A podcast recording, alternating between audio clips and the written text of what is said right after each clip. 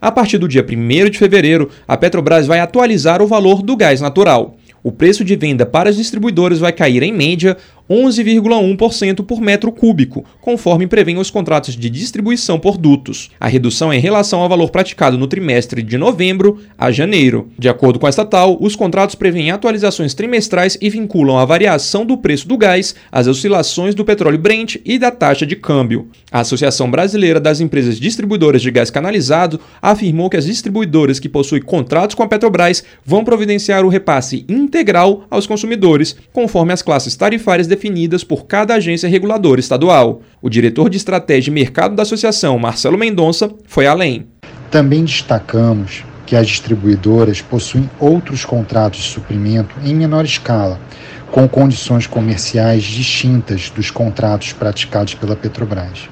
A redução aplicada contribui para o aumento da competitividade do gás natural e o crescimento desta indústria. Por este motivo, é fundamental que os investimentos para o aumento da oferta aconteçam e que o Brasil deixe de reinjetar mais do que 50% do que produz.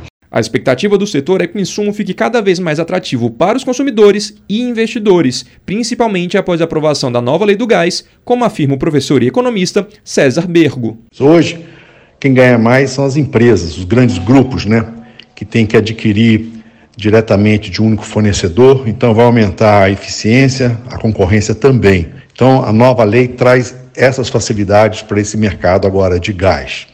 Para que a norma passe a valer em plena forma, a Agência Nacional do Petróleo ainda precisa regulamentar alguns pontos. Vale ressaltar que a redução prevista para o início de fevereiro não se refere ao preço do gás de cozinha, o GLP, aquele envasado em botijões e vendido a granel. Reportagem Álvaro Couto.